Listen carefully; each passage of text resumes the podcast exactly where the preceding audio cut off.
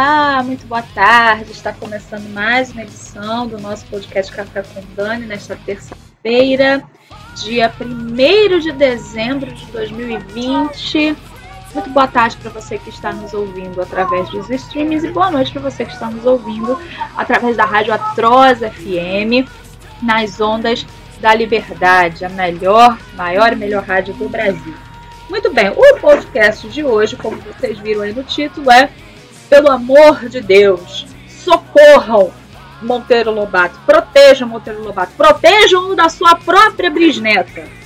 Né? Nós vamos falar de hoje sobre o revisionismo que querem fazer nas obras de Monteiro Lobato e o quanto isso é perigoso. Tá bom? Já já a gente volta.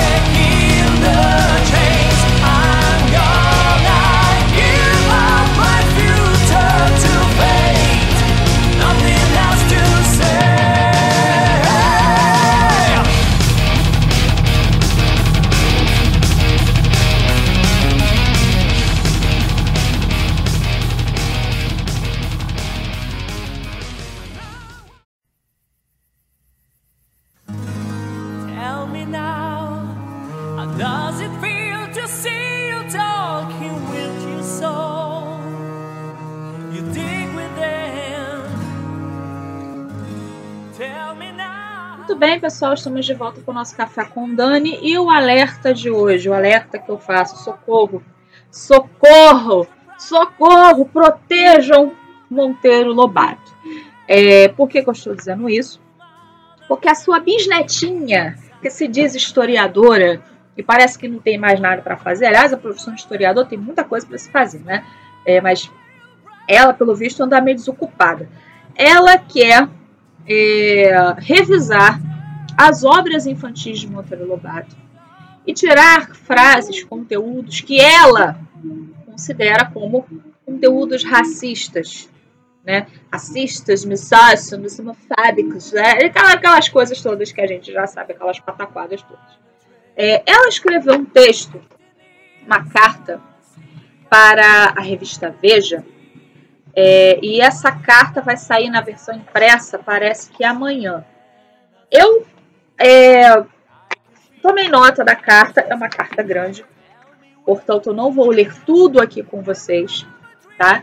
Mas o título da, do artigo é Obras de Monteiro Lobato passam por atualização após acusações de racismo.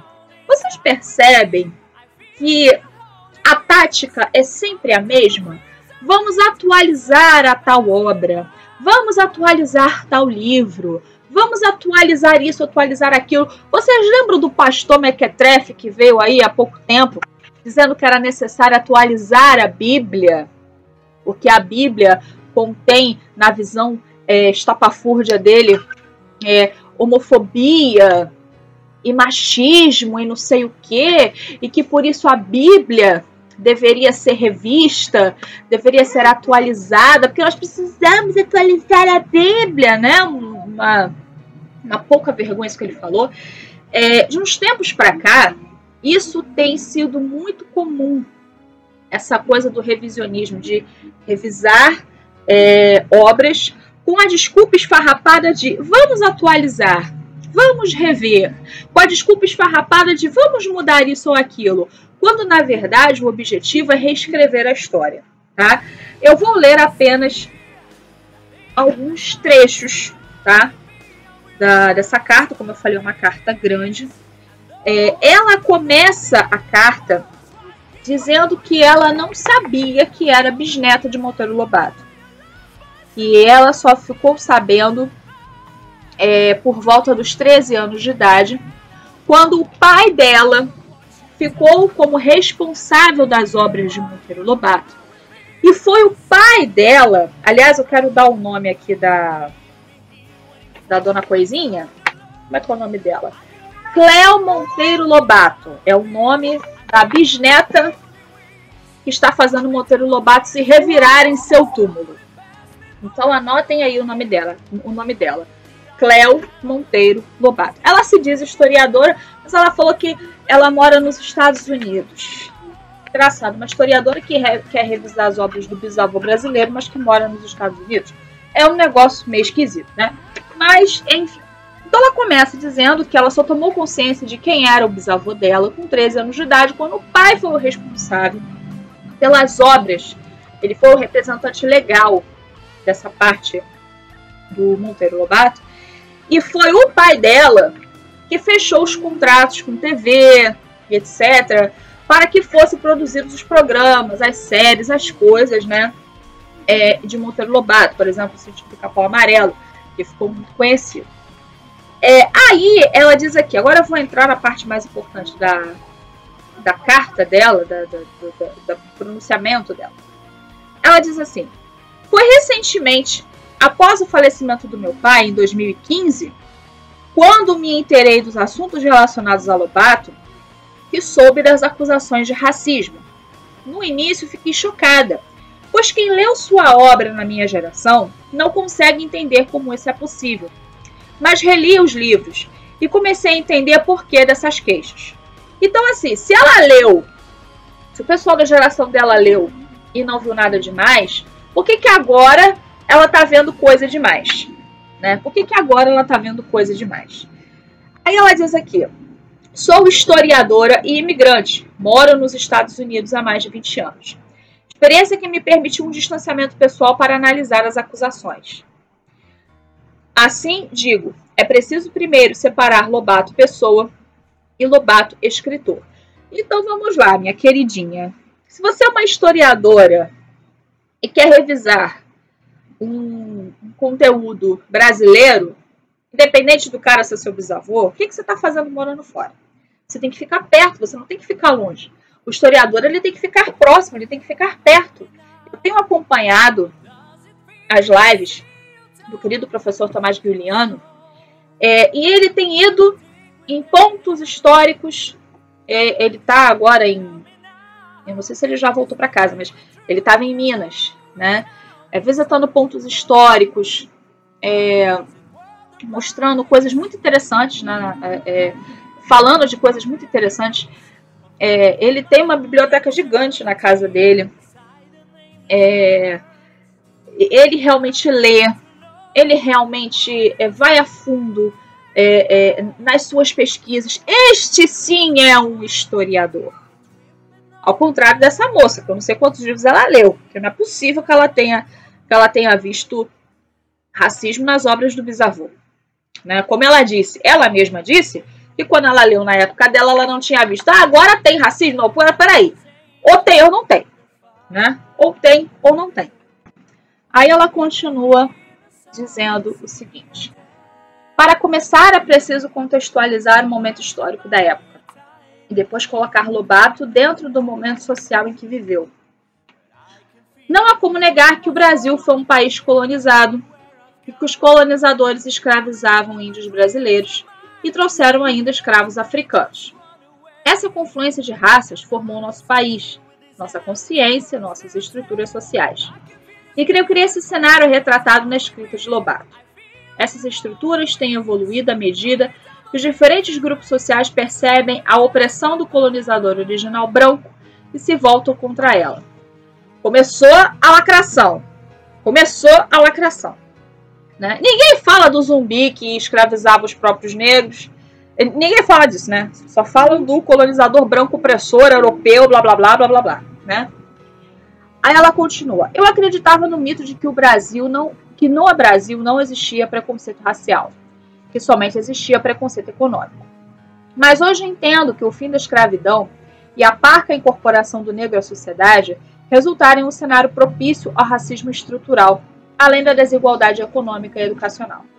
E foi nesse contexto social de debate que, em 2019, as obras de Lobato caíram em domínio público e diversas editoras e escritoras resolveram editá-lo. A discussão de adaptar sua obra tornou-se vulto e as acusações de racismo se multiplicaram.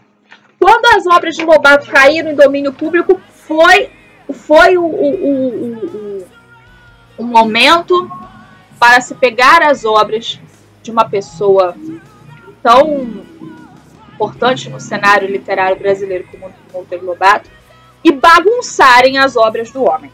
Né? É isso que estão fazendo. Bagunçando as obras do cara. Aliás, existe muito essa coisa.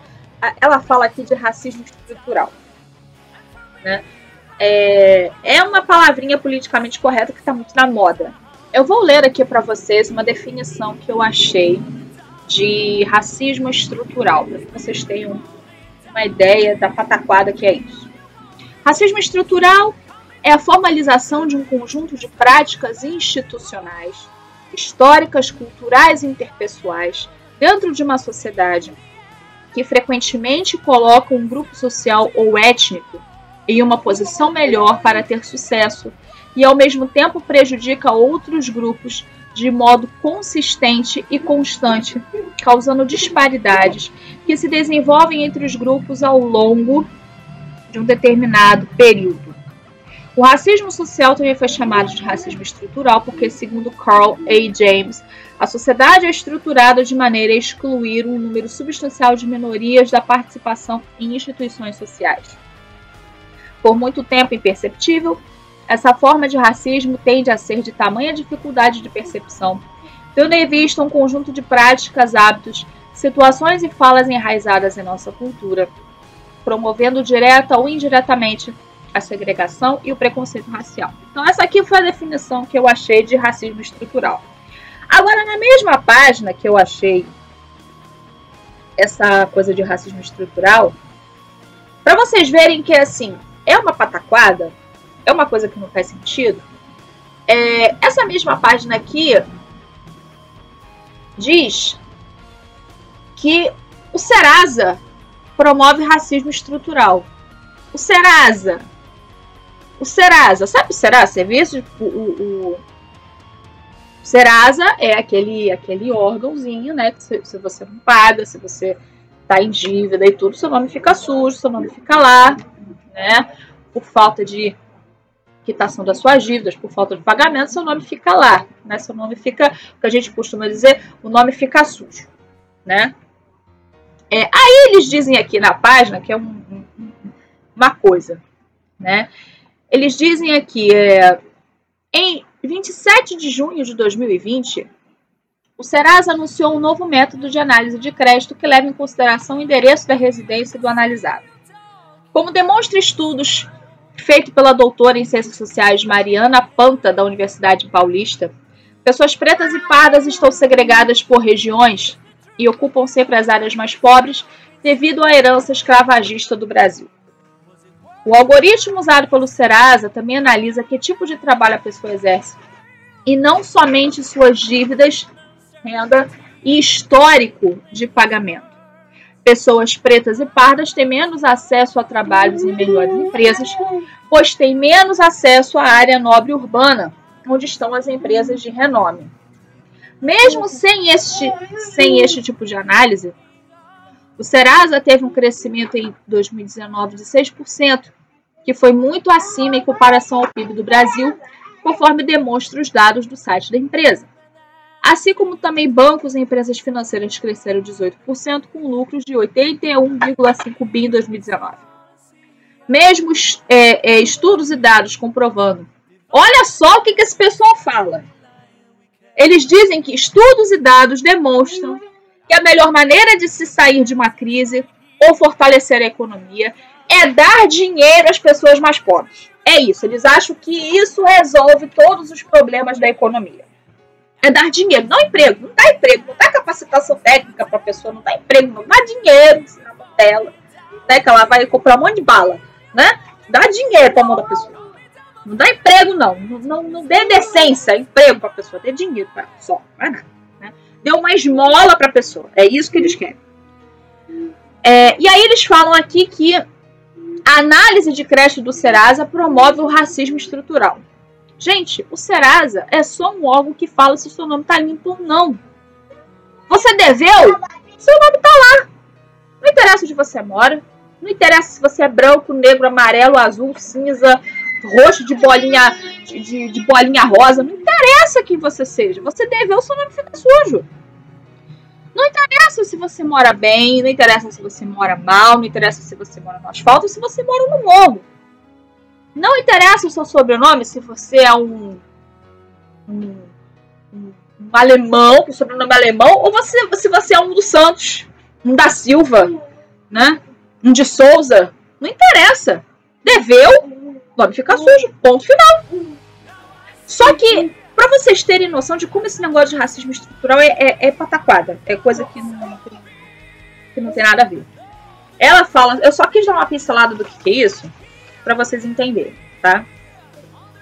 É, aí ela continua dizendo aqui: entre 2000 e 2010 houve uma ação contra o livro Caçada de Pedrinho, em que o acusaram de ser racista. Ação esta que resultou na decisão de colocar em catálogo que o livro deveria, deveria ser mediado por um adulto. Olha o absurdo. Ao reler os livros, concordei com a decisão e Monteiro Lobato se revira em seu turno. Né? Foi aqui que o Monteiro Lobato começou a se revirar. As obras infantis de Lobato contêm. Aí ela, ela que está dizendo, a historiadora de meia pataca. As obras infantis de Lobato contêm expressões, frases e descrições que não podem passar mas que servem para abrir a discussão sobre o preconceito, entre outros temas. Não há mais espaço para piadas racistas, homofóbicas ou misoginistas. Para mim, não adiantava mais dizer apenas que eu, era, que eu não era racista. Eu precisava me posicionar como antirracista. Por isso decidi manter o legado de Lobato vivo e atualizá-lo para as próximas gerações. Então você não vai manter, minha filhinha, o, legado do seu bisavô vivo se você vai atualizá-lo. Você não vai manter um legado vivo. Você mantém um legado vivo quando você deixar lá intacto. Deixa lá. Deixa. Ah, mas é assim, assim, assado, frito, cozido. Deixa lá. O que está feito, está feito. Está consumado. Pronto, acabou. Não interessa. Deixa lá. Deixa. Sabe, eu fico chateada quando eu vejo esse tipo de situação, porque isso não é, mais uma vez eu falo aqui, é, talvez você que está me ouvindo pense assim, ah, Dani, mas pensa, é, ela quer tirar frases inadequadas, ela quer mudar isso, mudar aquilo, tirar as expressões, fazer e acontecer, pipipi, popopó e não sei o que. Gente, isso é reescrever a história, porque você começa tirando uma expressão daqui, uma expressão dali, uma expressão acolá, daqui a pouco você muda o negócio de um jeito que o contexto já não é mais o mesmo. E aí você acaba mudando algo histórico. E você acaba reescrevendo a história. Você acaba, você acaba tirando aquilo de um contexto e colocando em outro contexto. Então, por isso que é perigoso esse tipo de fala, esse tipo de, de colocação. Ah, precisamos atualizar as obras de Monteiro Lobato. Não há necessidade disso. Mas eles querem porque querem fazer isso. Querem porque querem fazer isso com a Bíblia. Querem porque querem fazer isso com a Bíblia. Porque nós cristãos não, não deixamos e não vamos deixar isso acontecer. Né? É, mas querem fazer isso com a Bíblia. E não é de hoje, já faz muito tempo que querem fazer isso. Né? Faz muito tempo que querem fazer isso. Vou continuar aqui. Junto com a editora Nereide Santa Rosa, da Underline Publishing, optamos por relançar as obras de forma atualizada.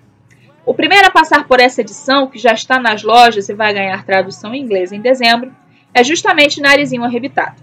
O texto está lá, praticamente por inteiro, mas frases inadequadas foram mudadas, assim como a representação de alguns personagens. É, eu vou dar um exemplo aqui para vocês, vocês sejam me entender. Vocês lembram do quando anunciaram que o Chaves iria para o Multishow? Vocês lembram disso? Que anunciaram que o Chaves iria para o Multishow, iria ser transmitido no Multishow, e que o Multishow iria. Multishow da Globo, tá? Se, se vocês não sabem disso, fiquem sabendo agora. É, o Multishow iria retirar determinadas piadas, é, eles iam alterar a dublagem e tirar é, piadas, alterar o contexto é, de, de, determinadas falas do, do Chapolin, é, do Chaves. Eles iriam modificar algumas coisas de modo que tirasse todo esse conteúdo, entre aspas, racista, machista, homofóbico, misógino, blá blá blá blá blá, né? Isso aí. Aí, é, numa, o, o, se vocês não sabem, o Lilo, ele faz algumas lives na Twitch, no canal da Twitch, e ele tava, é, a gente tava assistindo o Chapolin, né? Ele passou lá, a gente tava assistindo e tal. E aí, é, era um episódio modificado do Multishow, que tiraram as piadas que não tinha nada demais. Quem já assistiu Chaves e Chapolin 300 milhões de vezes sabe que não tem nada demais ali. Mas eles modificaram de tal forma que o Chapolin ficou sem graça. Eles conseguiram a Globo, sim, eu falo aqui a Globo, porque é muito show da Globo, toda a Globo. A Globo conseguiu fazer com que o, Cha, o Chapolin, que era uma coisa tão legal, tão engraçada, e que ficou tão. É, que, que entrou na cultura do Brasil assim com uma força, eles conseguiram fazer com que isso ficasse sem graça. Eles conseguiram fazer com que o Chapolin ficasse sem graça. Graças a essa patifaria de querer tirar determinadas piadas com a desculpa esfarrapada de que é preconceituoso. Ah, porque tudo é preconceito agora. Tudo é preconceito, então a gente tem que tirar. Não pode, não pode isso, não pode aquilo. Eles alteraram de uma forma que você nem entende o contexto. O negócio fica sem sentido. A fala, o, a conversa, o diálogo no, nos episódios, eles ficam sem sentido. Eles ficam sem sentido. Você fica boiando, você não entende. Você perde totalmente o sentido. E são coisas que não são nada demais. Mas que eles dizem, não, tem que ser atualizado atualizado. Essa porcaria de, de atualização é, é, veio realmente para acabar, né, para reescrever a história e acabar com tudo, que, que, que com tudo isso. Né? Aliás, é, isso já veio, né, essa coisa de reescrever a história, isso já vem do livro 1974 de George Orwell, é, quem não leu, leia, né? A livraria do Lilo está em promoção, entra lá na livraria do Lilo que você e adquira o livro 1984. Excelente livro. Para os dias de hoje está sendo excelente. Eu até já tinha falado. Leiam a Bíblia e George Orwell, 1984. É, e o, o Winston, que é o personagem principal, ele trabalhava no Ministério da Verdade. Que de Ministério da Verdade não tinha nada. O que, que se fazia no Ministério da Verdade? Alterações. Alterações. Então, antes do jornal ser publicado, ou jornais antigos, jornais antigos, chegavam na mão dele e ele recebia a ordem: tira isso, coloca isso. Tira essa foto, coloca essa. Tira essa frase e coloca essa para substituir. E ele tinha que fazer essas alterações. O trabalho do Winston no Ministério da Verdade era reescrever a história. E é exatamente por isso que nós estamos passando. Exatamente por isso. Nós estamos trilhando, infelizmente, esse caminho. Nós estamos trilhando, infelizmente, esse caminho. Como diz o professor Lavo de Carvalho, não há nada na política e, e na, na, atualidade né, que aconteça que não tenha passado primeiro pela literatura, pelos livros. Né? E isso é, é, é uma grande verdade. Vamos continuar aqui. É, a popular, continuando o artigo, tá? É, a popular tia Anastácia foi modificada cirurgicamente. Retiramos todas as frases que consideramos de cunho preconceituoso, além de dar-lhe uma injeção de orgulho através de um novo visual criado pelo ilustrador Rafael Sam. É, é, é, injeção de orgulho, orgulho o quê? Orgulho feminista? sei lá, ficou meio, ficou meio estranha essa, essa expressão dela. Vale ressaltar que também sou a favor da leitura do texto original. Ah, minha filha, vai enganar outro. Se você é a favor da leitura do texto original, por que, que você está reescrevendo a história, filhinha? Sujando a imagem do seu avô ou do seu bisavô? Dá um tempo. Eu, hein? Ah, eu sou a favor da leitura do livro original. Ah, dá um tempo. Se fosse, não faria isso. Se fosse, não faria isso. Aí ela continua: Faço isso, pois no fundo ao me aprofundar mais na vida pessoal de meu bisavô, através das memórias de minha mãe, que conviveu com ele, percebi que Lobato realmente não foi uma pessoa com atitudes racistas. Então, por que raios você está reescrevendo o livro do homem, minha filha? Por que, que você está fazendo isso? Ou você. Ou, ou duplo pensar aí, 1984 de novo. 1984 outra vez. Duplo pensar. O duplo pensar. Ah, acho que eu vou ler aqui o texto, o texto do duplo pensar. Dá licença que eu vou ler aqui outra vez o texto do duplo pensar, porque isso não envelhece, gente. O duplo pensar não envelhece. O duplo pensar é ad eterno, né? Vamos, vamos ler aqui o que, que é o duplo pensar. Vamos lá, lá no livro 1984 de George Orwell. Duplo pensamento significa a capacidade de abrigar simultaneamente na cabeça duas crenças contraditórias e acreditar em ambas. É o que está fazendo a bisneta do homem aqui. Ao mesmo tempo que ela fala que existem frases racistas, existem conteúdos racistas nas obras do bisavô, ela fala que o bisavô não era racista. Então aqui, minha filha, ou ele é ou ele não é, pô. Ou ele é ou ele não é. Ou o que ele tem é, ou, ou o que ele publicava era conteúdo racista ou não era. Ou ele era racista ou não era.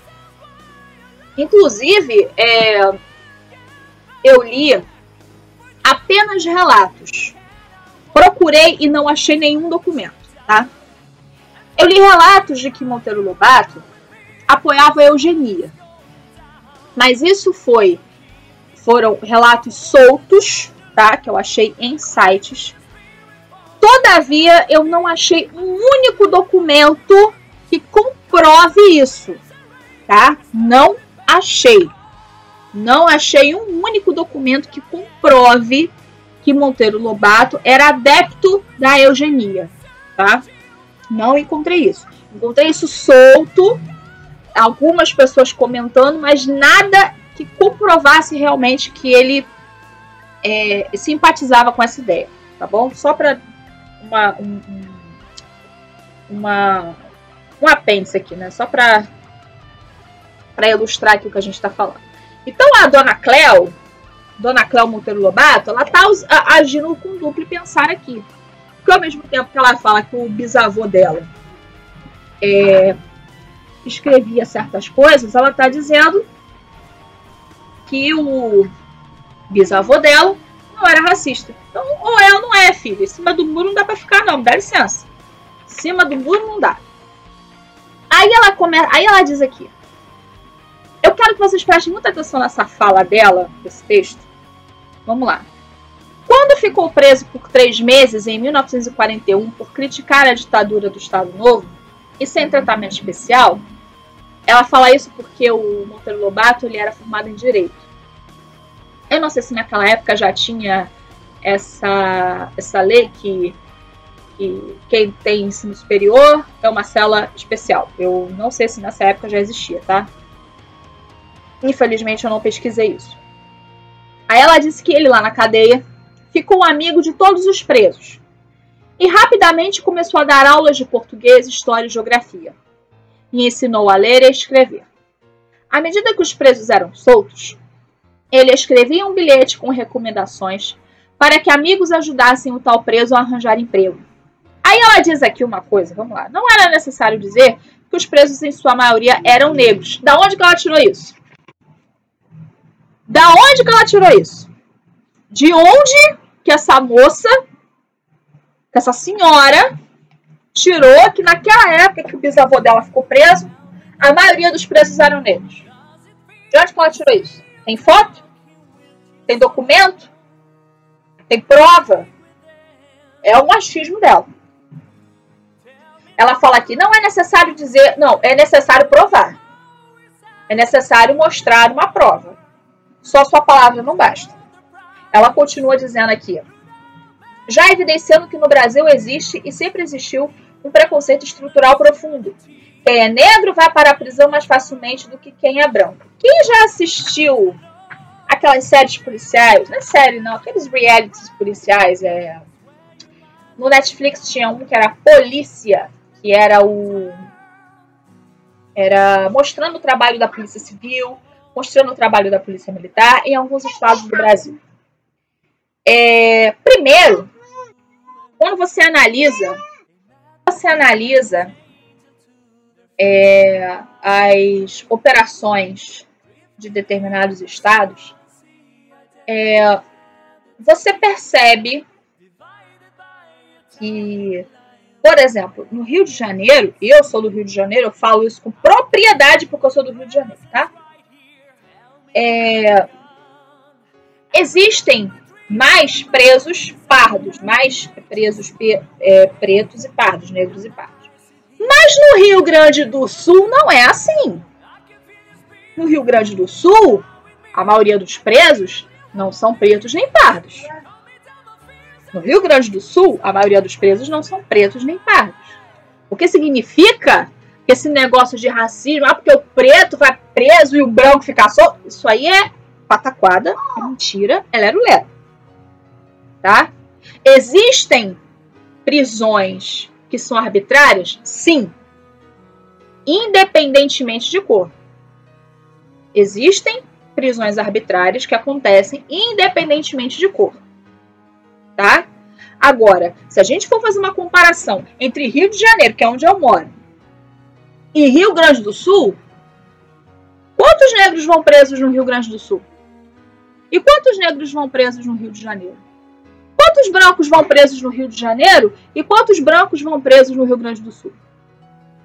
O problema não é a cor da pele. O problema é, é bandido, tem que ir preso. Não interessa a cor. Não interessa.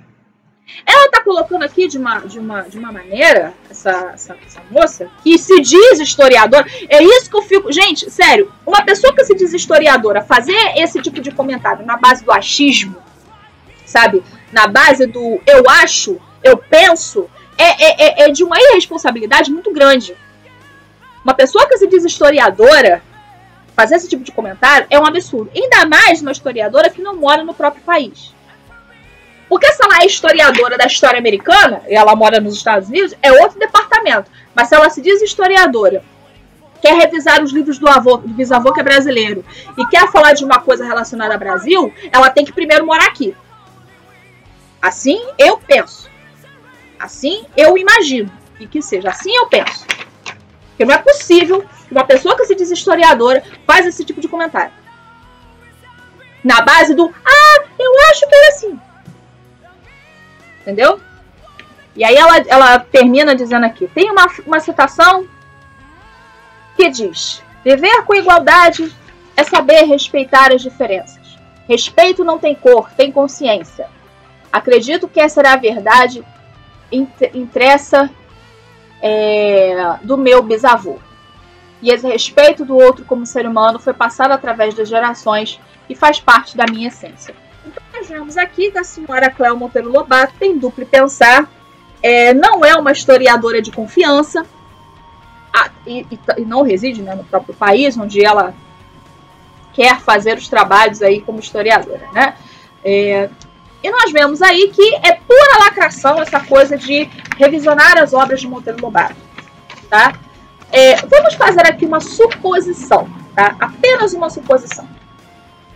Suponhamos, suponhamos que as obras infantis de Monteiro Lobato tenham conteúdo racista. Supondo, uma colocação, uma suposição. Se hipoteticamente as obras de Monteiro Lobato tivessem conteúdo racista, ainda assim elas não deveriam ser revistas. Elas não deveriam ser atualizadas, entre aspas, e eu vou dizer por quê. Isso já se tornou, as obras de Monteiro Lobato já se tornaram patrimônio.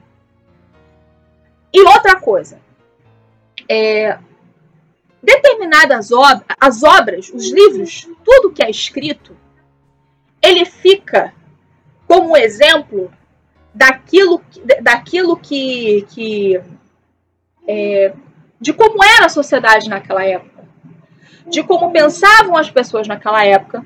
Isso é algo histórico que não pode ser mexido. Isso é algo histórico. Você pode analisar a obra do jeito que você quiser. Achar que tem, achar que não tem, fazer acontecer. Agora, reescrever aquilo, não. Reescrever aquilo de maneira alguma. Reescrever aquilo, não. Isso, isso é um conteúdo que não pode ser mexido. Não pode ser mexido. Até porque a gente consegue enxergar naquele conteúdo quem é aquela pessoa. Por exemplo, a Margaret Sanger escreveu, e a Margaret Sanger era sim racista, eugenista, tudo isso. Ela, ela era, porque ela realmente escreveu essas coisas. Ela dizia que os negros eram como ervas daninhas que tinham que ser arrancados. Ela dizia que as clínicas dela, da Planned Parenthood deveriam ser construídas em cada esquina dos becos americanos onde viviam os negros. Ela disse isso. Isso está documentado. E mesmo assim, os livros de Margaret Sanger não podem ser mexidos. Eles têm que ficar para a posteridade para as pessoas saberem quem é essa mulher. Para as pessoas saberem quem é essa mulher e combater o mal que ela ajudava a propagar.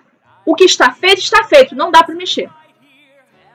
Então pare com esse negócio de ah, vamos revisionar, vamos atualizar. Não, o que está feito, está feito, acabou. O que está feito, está feito. que a gente tem que parar, a gente tem que parar com esse mimimi de reescrever a história.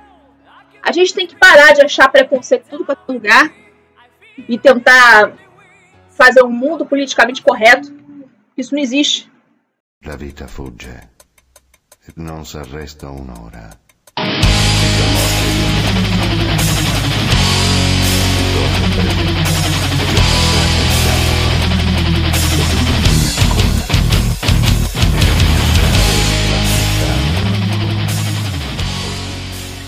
Bem, pessoal, vamos ficando por aqui. Quero mais uma vez agradecer o carinho e a audiência de vocês.